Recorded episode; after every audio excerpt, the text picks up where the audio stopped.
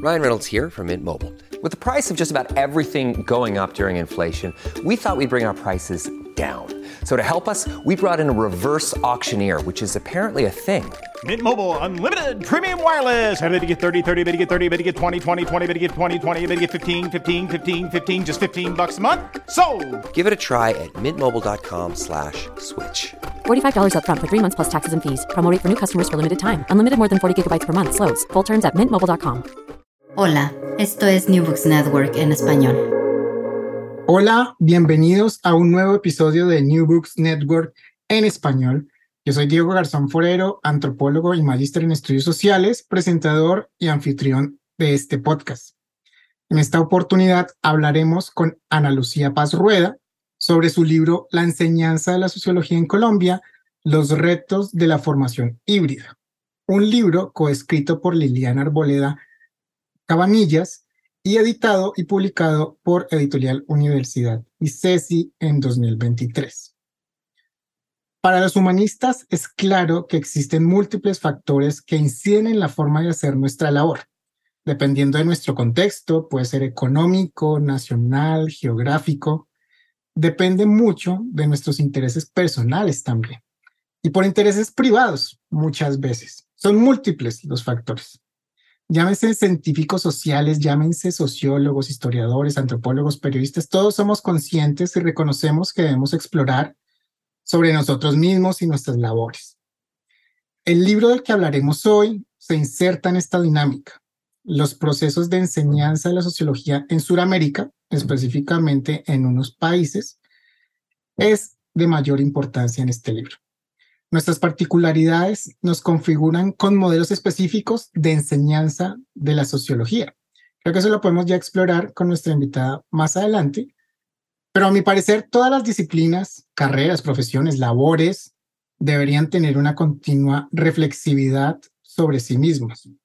Pero no solo las disciplinas, sino también la forma en la que se enseñan esas mismas disciplinas, en el qué se enseña y en el cómo se enseña. Creo que es muy importante. Una continua reflexividad sobre las profesiones es un ítem muy importante en las academias del mundo. En este nuevo episodio hablamos con Ana Lucía Paz Rueda, socióloga, magíster en sociología de la Universidad del Valle, doctora en educación de la Universidad de Deusto en País Vasco, decana de innovación educativa de la Universidad ICESI en Cali, en Colombia, docente de tiempo completo con experiencia en intervención social educativa, investigaciones y publicaciones en las áreas de intervención social, conflicto en la escuela y docencia reflexiva, además de pensamiento crítico y creativo. El libro del que vamos a hablar hoy es La enseñanza de la sociología en Colombia, los retos de la formación híbrida. Ana Lucía, bienvenida a New Books Network en español. Mil gracias, Diego. Mil gracias a todos los oyentes. Yo encantada de tener esta conversación sobre las disciplinas que nos apasionan y cómo las enseñamos. Muchas gracias, Ana, por darnos este espacio. Y bueno, New Books Network en español se destaca, bueno, sí, por mostrar libros, pero también se destaca por mostrar a los autores, a la autora. Queremos hablar con la autora en este momento. Primera pregunta es, cuéntanos un poco de ti, cuéntanos bueno, ¿cómo llegas a este tema? Eh, de pronto, ¿cómo llegas a esta, a, esta investigación?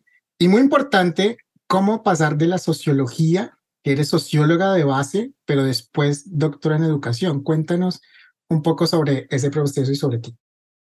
Bueno, tengo que contarte sobre mis dos grandes pasiones, la sociología y la educación, y más específicamente la sociología de la educación. Yo descubro la sociología después de haber estudiado diseño arquitectónico, después de haber dedicado a áreas, digamos, mucho más técnicas y expresivas, si se quiere. Eh, y termino en la Universidad del Valle ya a los veintitantos años, empezando una nueva carrera eh, y conociendo fundamentalmente cómo teorizar sobre aquello que nos hace humanos y que nos hace seres sociales y eso me enamora profundamente. Y ahí en medio, digamos, del proceso de descubrirme como socióloga, eh, descubro el proceso de socialización, que es, eh, digamos, la manera en que nos hacemos sujetos de una sociedad eh, y, y, el papel de la, de la escuela. el papel de todas las instancias socializadoras, familia, partidos políticos, medios de comunicación, pero el de la escuela, digamos, me interesa y me interesó particularmente, me interesó inicialmente y por eso hizo mi, mi trabajo de pregrado en cómo ciertos procesos educativos eh, terminan transformando radicalmente la manera en que se mm, comportan las sociedades, específicamente en relación con la violencia y la convivencia. Estaba trabajando con la conformación de líderes comunitarias en ese momento.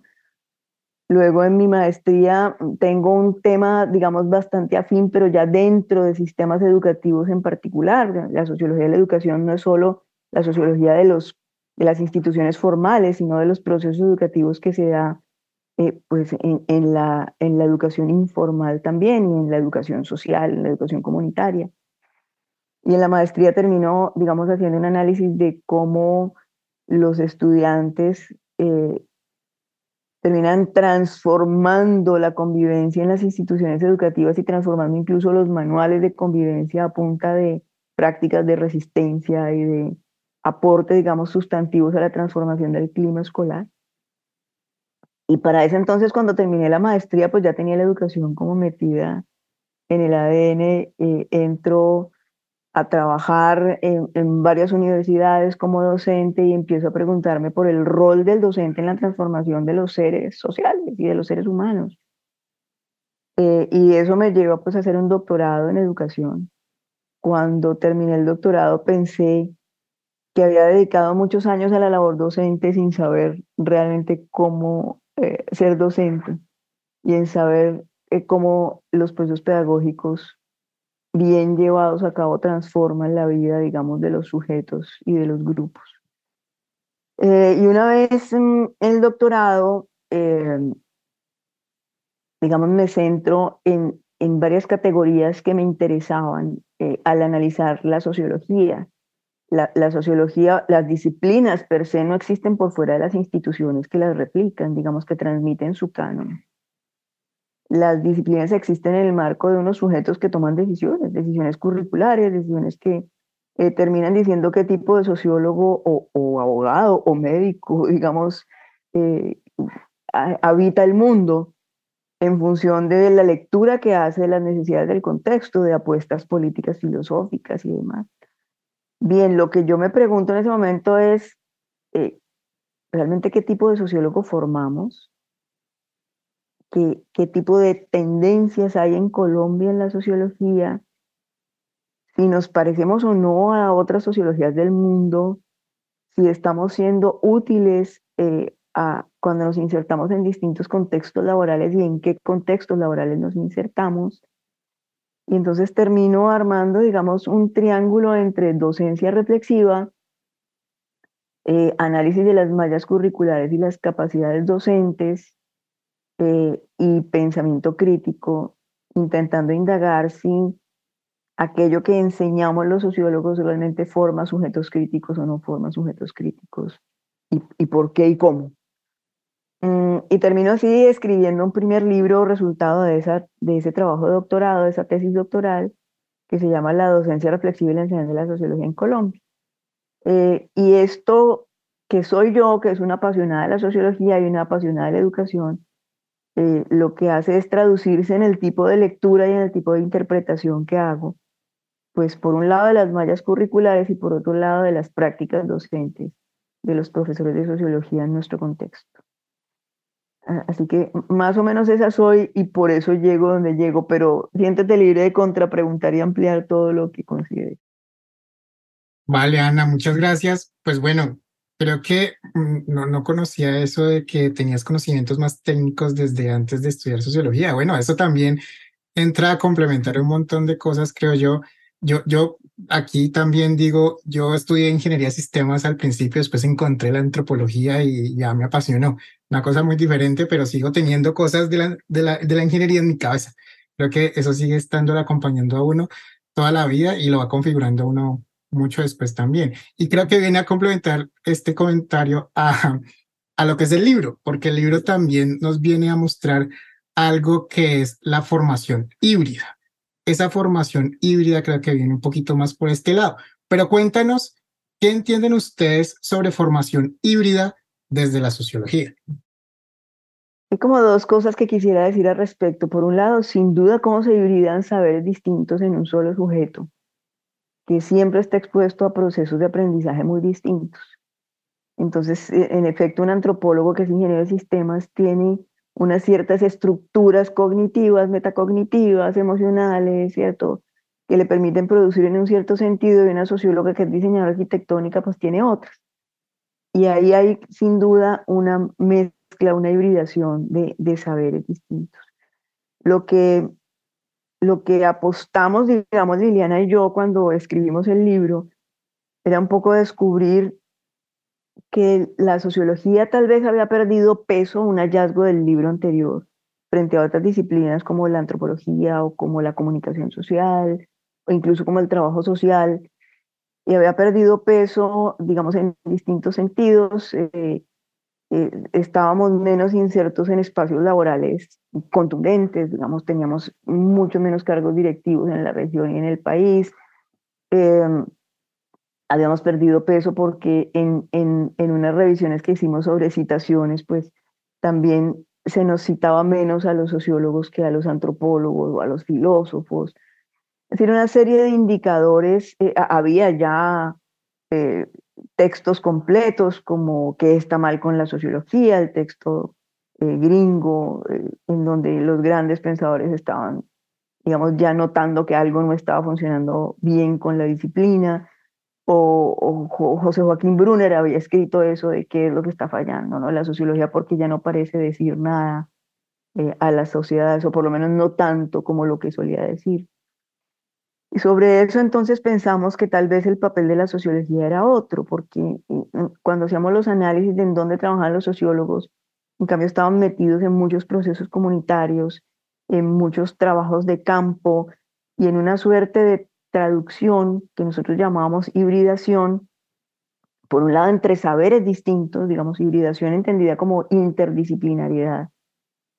Un sociólogo que es capaz de traducir el, la salud pública y entonces el lenguaje del médico a la, a la antropología y el trabajo alrededor del agua para, para hibridar los saberes de salud y los saberes antropológicos, digamos, eh, o, o una sociología que hibrida la política pública con las redes sociales y es capaz de hacer un análisis de transformación de cultura ciudadana en función de redes y política pública.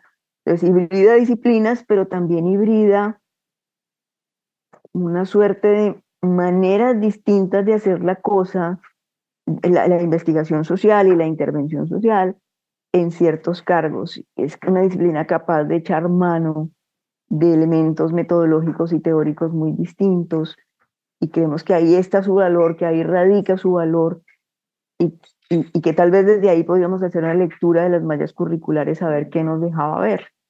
Y en el libro anterior, las gafas que nos habíamos puesto eran las de la mm, docencia reflexiva y el pensamiento crítico. Habíamos logrado ciertas conclusiones en relación con eso. Ahora queríamos ver si pensábamos una, una disciplina que adoptaba multiperspectivismo, múltiples mm, metodologías, múltiples teorías, que llenaba intersticios que dejan otras disciplinas y pude hacer leída desde ahí. Y, esa es la noción un poco de hibridación que, que, que abordamos. Vale, y es, sí, es una hibridación. Bueno, en el primer libro, como lo comentabas, también era para el caso colombiano. Ya en este segundo libro, ¿Sí? el primer libro era para el caso colombiano. También en comparación con los otros tres países, sí. Ok. Pero es, en ambos casos es para el caso colombiano con referencia a otros tres países. Vale, y aquí viene otra pregunta. ¿Por qué esos países ustedes escogieron? Bueno, Colombia, Argentina, Brasil y Chile. Eh, cuéntanos por qué esos países. Pues creo que por la mezcla de dos cosas, una sustantiva y otra más metodológica la, sustantiva es que son los cuatro países en donde están las disciplinas sociológicas más sólidas y, digamos, con más larga tradición, con más larga producción de literatura y de teoría sociológica, con más altos referentes en sociología, con escuelas de sociología vivas desde muy distintas décadas, con inserción de la sociología eh, no solo en, digamos, en dimensiones clásicas de la sociología, sino en otras nuevas dimensiones, como por ejemplo la relación entre empresa, y sociología y, trabajo. Entonces, esa era como, como el primer criterio, cuáles son esos países en donde la producción sociológica es tan robusta que uno puede decir sin duda que se convierte en un referente sobre el que vale la pena dialogar, no contrastarse, porque esto no es un estudio comparado, pero sí por lo menos eh, usarlo como referente con solidez. Y el segundo era sin duda más de carácter metodológico, cuando empezamos a revisar las mallas curriculares, la información de estos países era mucho más rica que la de otros países. Además, el contacto que hicimos con facultades de sociología de esos países, pues fue más fructífero, nos dieron respuestas, pudimos acudir a una red de, la Asociación Latinoamericana de Sociología, en la que la información fluyó muy bien y, pudimos abordar el 100% de los problemas de sociología de estos cuatro países, que digamos una, una condición importante para el primer estudio. Para el segundo ya no fue tan fácil con algunos países del Brasil, con algunos programas del Brasil, del Brasil. sin embargo tuvimos una cobertura pues por encima del 80% de los programas de sociología en la revisión. Y esas fueron las dos razones por las que usamos esos países, con el, con el único fin de tener, eh, para poder decir, hombre, la sociología en Colombia es esto o, o se caracteriza por esto, eh, bueno, pero en relación con qué? En relación con esos otros cuatro países que han servido, digamos, como derrotero para el análisis. Vale, a mí me queda, a mí me queda la gran duda. Eh, México, ya que, bueno, de pronto por cuestiones prácticas. Suramérica, estaba interesada en Suramérica. Ok, bien, para cerrar esa investigación en algún lado, Suramérica. Sí, era lo más cercano, y, y, si cogíamos México, pues, ¿por qué no otros países de Centroamérica, entonces era, era más difícil defender. Aquí tenemos una cercanía geográfica, tenemos unos marcos políticos, digamos, importantes, el sur, ¿no? Toda, las, toda la sociología se ha dedicado también a, a, defender la idea del sur y de la, de la construcción sociocultural del sur, eh, y nos, eh, eso también se volvió un marco de referencia, digamos, bastante más fuerte para poder defender que fueran esos países y no otros pero sin duda la sociología mexicana vale la pena mirarla y sería una maravilla poder contrastarla con un país como el Para el tercer libro, seguramente. Allá vamos. Allá vamos, bien. Eh, el libro consta de cuatro partes, eh, características organizacionales de los programas, aproximación metodológica al análisis de las mallas curriculares, nuevas tendencias y elementos que permanecen en la enseñanza de la sociología y nuevos retos. Me gustaría que de cada uno de pronto nos des una descripción eh, general para que las personas que nos están escuchando eh, se antojen de pronto a, saber un poquito más de esos, de esos apartados. solo te pido que me ayudes a recordar cada uno de ellos para ir en, en orden. El primero, eh, características organizacionales de los programas. Bueno, hay, hay cuando, uno mira programas de estudio, hay, hay un montón de dimensiones que puede mirar. Por ejemplo, los perfiles de ingreso que se exigen para ser recibido en una facultad de sociología, los perfiles de egreso que se prometen, qué tipo de, profesional, digamos, eh, están enfocados en, generar, eh, los números de semestres, si están anualizados o semestralizados, si son universidades públicas o son universidades privadas, que por supuesto tienen un sello muy, muy, muy distinto, em, si están mucho más enfocadas en investigación o en intervención, digamos, si, si están pensando más en una sociología aplicada o en una sociología, digamos, mucho más tradicional o más pura. Eh, y, y, y, luego las mallas curriculares, que son el segundo, la segunda pregunta que, que, que me vas a hacer ahora el segundo bloque, digamos, de, del libro. Entonces, una primera dimensión tiene que ver con este tipo de organización, que es una, una organización un poco más macro, si se quiere, pero que da una información tremendamente valiosa sobre el tipo de sociólogo que se promete, o sobre el tipo de sociólogo que ese país o esa universidad o esa región, digamos, propone. Eh, para el caso colombiano, solo para ilustrar la importancia de eso, la, la cantidad de universidades que prometen en su perfil de egreso de intervención social es mucho menor que la que promete investigación. Sin embargo, cuando hicimos el análisis del mercado laboral, la mayoría de los sociólogos están trabajando en intervención social y no en investigación. Entonces se preguntó inmediatamente, bueno, si están, si se están formándonos mucho más como investigadores, pero el, mercado laboral nos demanda mucho más como agentes de intervención, pues ahí tiene que haber alguna brecha, ahí tiene que haber alguna fisura, alguna cosa que no estamos llenando bien. Y ahí tiene que haber, en clave de hibridación, por ejemplo, algún diálogo con el trabajo social si estamos haciendo intervención. Pero solo para ponerte un ejemplo de ese marco más amplio, que es al que se dedica esa primera, ese primer segmento del libro. Muy bien. Tercer apartado son nuevas tendencias y elementos que permanecen. Segundo, el segundo apartado. Ese era el segundo. Ok.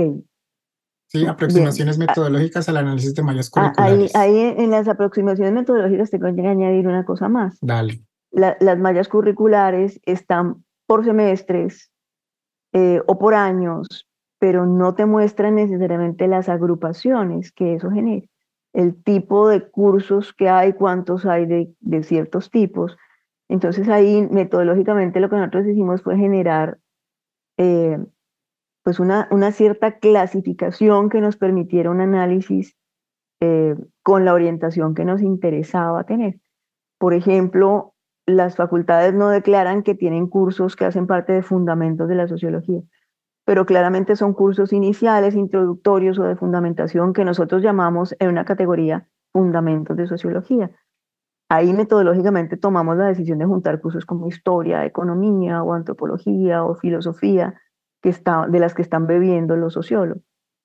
Eh, u otras clasificaciones, digamos, más tradicionales, con metodologías o teorías, ¿no? si son teorías contemporáneas clásicas o si son teorías de alcance corto, medio o largo.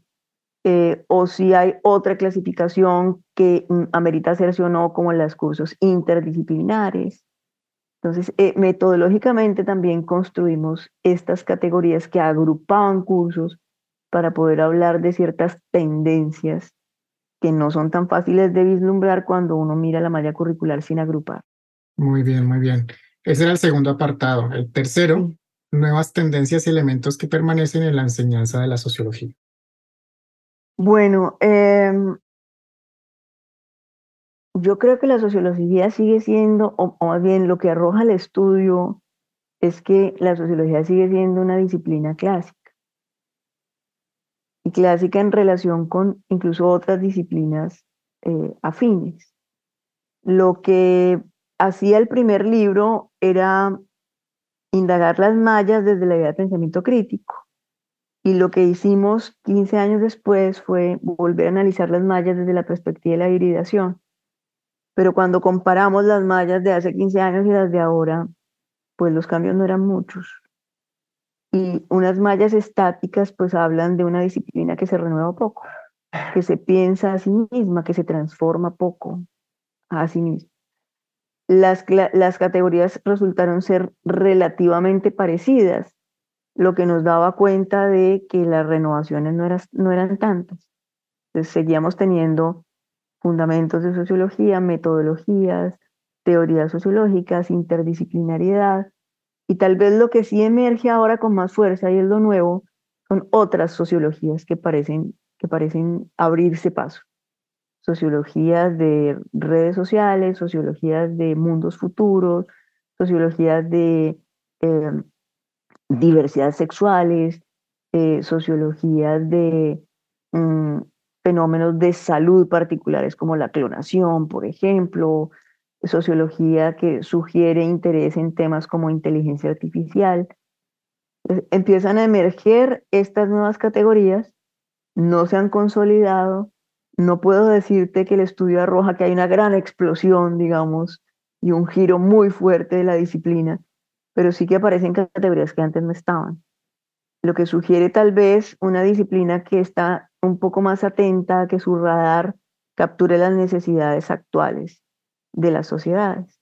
Porque yo no dudo, digamos, que la teoría sociológica clásica o la teoría sociológica contemporánea tiene bases muy importantes para interpretaciones futuras, pero también creo que no necesariamente una teoría clásica da pie a comprender la inteligencia artificial.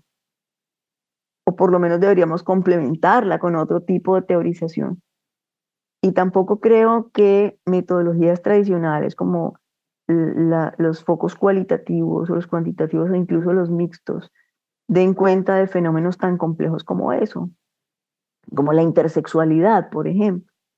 Creo que otras eh, metodologías que están exploradas incluso mucho más por la antropología, por ejemplo, como la antropología visual, pueden aportar a este nuevo tipo de, de análisis de fenómenos.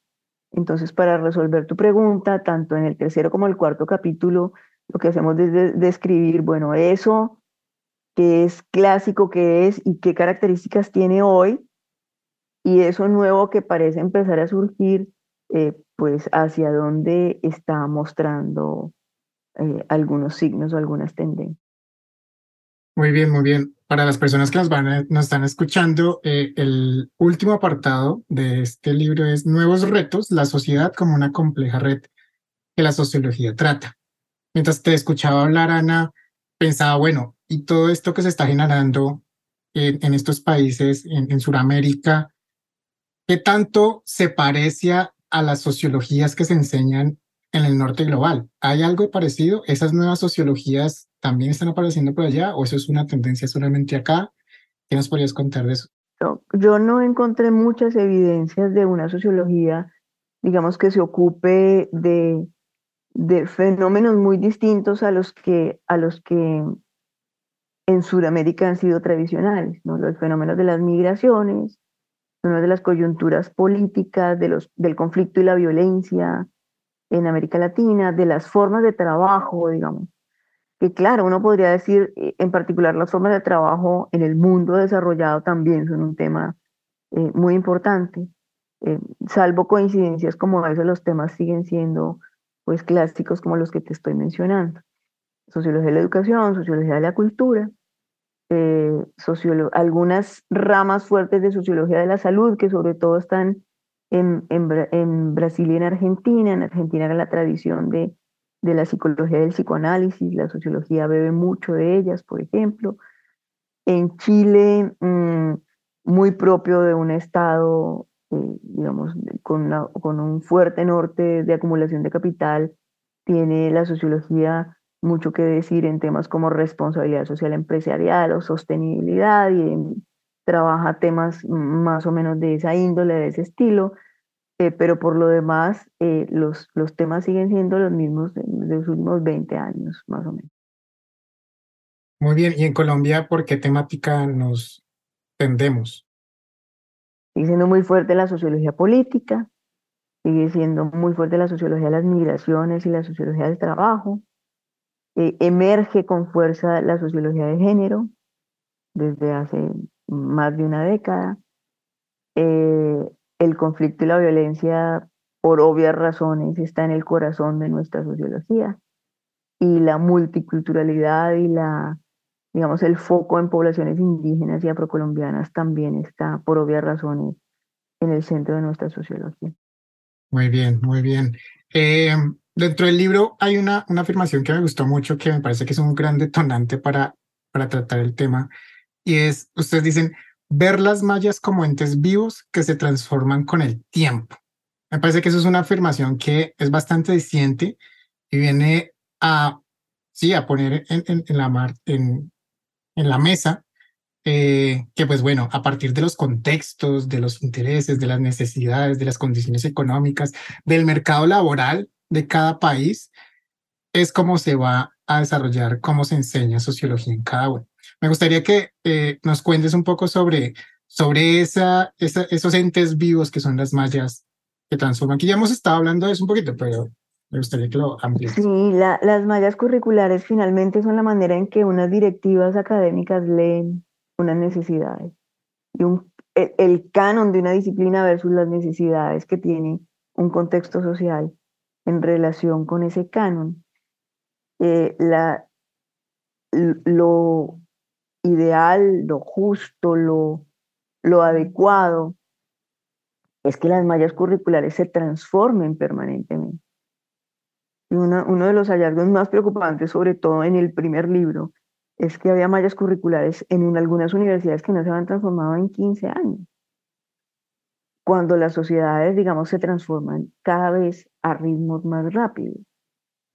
Entonces, si no se ven las mallas como entes vivos, la disciplina se queda rezagada, termina convirtiéndose en un canon tan clásico que ya no interlocuta con las preocupaciones y con las necesidades del mundo real.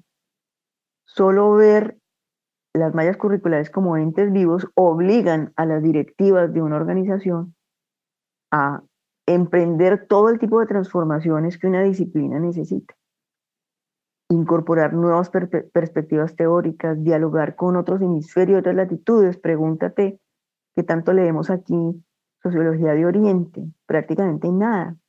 Y no solo por la barrera idiomática, sencillamente porque no nos asomamos allá. Eh, ¿Qué tanto dialogamos con las necesidades de distintos tipos de organizaciones que podrían beber de la sociología? Eh, que tanto, por ejemplo, habiendo perdido todo el peso que hemos tenido en entes decisorios como Planeación Nacional, como organismos multilaterales, como, como el gobierno nacional, nosotros podemos hablar de las necesidades que tienen la formación de la sociología e incorporar eso a mallas curriculares. Si la malla curricular no está viva, se vuelve estática. Si se vuelve estática, se vuelve obsoleta y termina siendo inútil tanto para el desarrollo de la disciplina como para la manera en que la disciplina aporta a una sociedad. Y el aporte de la sociología, y lo podría extender a las ciencias humanas y sociales en general, quisiera preguntarte por esto, y es, porque siempre, siempre en el libro ustedes dicen, la pregunta sobre el sentido de la sociología sigue vigente. O sea, ¿por qué hacer sociología? ¿Por qué hacer ciencias humanas? Digo yo, ciencias sociales, en un mundo en donde va cada vez más rápido, en donde es un mundo neoliberal, en donde es un mundo de, desigualdades y en donde estas, estas disciplinas de muy humanistas pues no piensan muchas veces en esas lógicas frenéticas que tiene el mundo actualmente. quisiera preguntarte por eso, bueno, ¿cómo, cómo, cómo se legitima desde las instituciones universitarias que armen programas de sociología, que se sigan manteniendo programas de sociología eh, y bueno, ¿cómo, cómo ven ustedes ese, ese rol de la sociología en esos, pues particularmente quisiera, quisiera decir dos cosas. Por un lado, mm, la sociología y las ciencias sociales son cada vez más urgentes precisamente por el mundo que acabas de describir. Un mundo en el que el, un mundo en que ha decidido que las humanidades no sirven. Es un mundo que empobrece la humanidad. Empobrecer la humanidad, pedagógicamente hablando, significa empobrecer la calidad de los pensamientos, la calidad de los argumentos, la calidad de las decisiones y la calidad, digamos, el rigor del pensamiento con el que se toman las decisiones.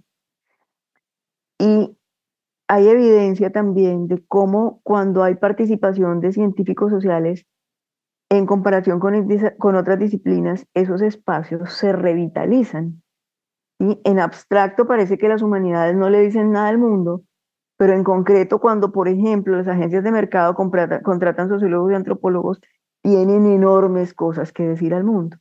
En abstracto las humanidades no le dicen nada al mundo, pero cuando la administración bebe de la formación, por ejemplo, para formación del talento humano, bebe de las ciencias humanas y sociales, entonces los procesos de formación en las empresas terminan siendo muy robustos y terminan ocurriendo fenómenos como el de hoy.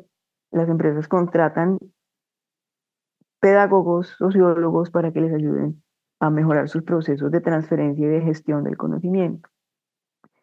Entonces, este no es un asunto de pelear en abstracto por la disciplina, es un asunto de mostrar en concreto para qué sirven las disciplinas. Y eso se hace en el marco del mundo del trabajo. Porque si la literatura en abstracto no hace sentido, lo dice Marta Nussbaum ¿no? en algunos de sus textos, si la literatura en abstracto no hace sentido, lo que hace sentido es la interacción de la sociología, la antropología o, el trabajo social con disciplinas como la economía, eh, las ingenierías, la administración o el mercadeo. Es ahí, digamos, por, de nuevo la hibridación. En la hibridación de saberes emerge aquella sustancia que es tan densa y tan importante y tan espesa que le da sentido a unas prácticas que han cedido al mundo de lo rápido, de lo liviano, de lo ligero y que de pronto se sienten inermes sin las otras herramientas. Creo que exactamente lo mismo pasa en un mundo que empobrece la participación ciudadana o que empobrece el lenguaje o que empobrece, digamos, las capacidades de pensamiento derivadas de la lectura y de la argumentación compleja, que tiene que volver a ellas para llenar esos vacíos. Seguramente en algunos años estaremos pensando cómo hacemos frente con las humanidades a la inteligencia artificial para poder hacer preguntas mejores y para poder hacer análisis mejores de aquello que la inteligencia artificial nos provee. Entonces es, es, una gran, es un gran dilema, ¿no? En abstracto parecemos inservibles y en concreto demostramos que somos absolutamente útiles y cada vez más útiles a la sociedad, siempre que nos insertemos en lugares laborales adecuados para ello. Muy bien, muy bien. Yo sé que me estoy yendo un poquito por las ramas de, del libro, pero creo que son cositas que pueden estar surgiendo ahí en la cabeza de las personas y muy cualitativamente están saliendo de mi cabeza en este momento. Muy bien, uh, volvamos un poquito al libro. Bueno, ustedes también hablan del qué se enseña y el cómo se enseña eh, dentro de lo que ustedes estudiaron. Cuéntanos un poco por eso. Bueno, el qué creo que está bien, bien definido desde las mallas, pero el cómo, no sé, ¿ustedes cómo, cómo lo ven? El cómo siempre es un problema en la enseñanza de las disciplinas no solo en la sociología, en cualquier disciplina que, que pretendas enseñar el cómo siempre es un problema, porque eh, nosotros tenemos, estamos, eh, digamos, tenemos un país en, el que los profesores no son pedagogos, en el que los profesores son mm, expertos disciplinares. Tenemos médicos que saben mucho de medicina, pero poco de enseñanza de la medicina o abogados que son grandes abogados pero no saben enseñanza del derecho, o ingenieros expertos en tecnología probablemente pero no expertos en enseñanza de la tecnología. Yo creo que un poco lo mismo pasa en las ciencias sociales. Somos expertos en el contenido de la disciplina pero no en la transferencia de la disciplina. Entonces, mm, para darte una idea, probablemente la más con la que estamos más familiarizados los profesores en las universidades es cómo se enseña la teoría sociológica como no sea leyendo el libro y recitando el libro en las clases.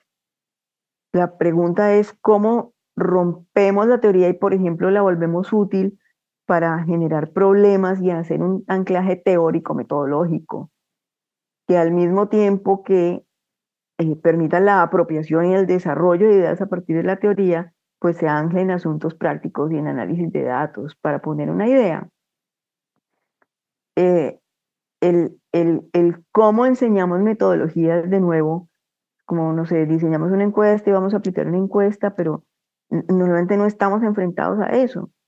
Estamos enfrentados a tomar decisiones metodológicas en contextos súper complejos, en donde no basta con saber aplicar una encuesta o saber aplicar una observación, sino a tomar decisiones que son atravesadas profundamente por lo epistemológico. ¿Cómo hacemos para que lo epistemológico y lo metodológico estén hibridados en las decisiones que tomamos los sociólogos porque formamos sociólogos desde esa hibridación. Entonces, a eso me refiero con el cómo. Es el juego de la pedagogía y la didáctica en función del contenido. Como desplazamos un poco el contenido para integrarlo con la pedagogía y la didáctica, esa es la gran pregunta sobre el cómo y, y el análisis que intentamos hacer un poco en el libro.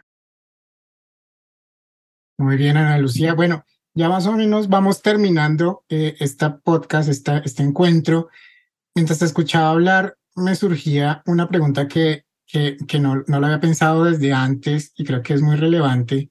No sé, de pronto es para el caso colombiano. y bueno, uno, uno tiene conocimiento que hay muchas academias que de pronto le tienen miedo a la sociología, que no se armaban programas de sociología por ciertos miedos a que pasaran ciertas cosas. Eh, quisiera preguntarte por eso. ¿Esos miedos se reflejan de pronto en las mallas curriculares que ustedes revisaron, en los casos de los países? De pronto es, es, es una particularidad colombiana que es lo que uno conoce, se repite de pronto en nuestros lados. No sé, es una pregunta que me acaba de, de, de surgir porque me parece que es importante también como que la sociología tiene un cierto peso y que a veces la dejan como un poco marginada en, ciertas universidades, no sé. Sí, el, miedo a la sociología es hoy menor que nunca, por fortuna. Eh, creo que si, si, si las universidades se tomaran en serio fortalecer la sociología, este sería el momento más propicio para eso porque e, en, en, esas fisuras que te decía que dejan otras disciplinas y que nosotros logramos llenar muy bien, cada vez más y, eh, hay, hay, más confianza en la sociología.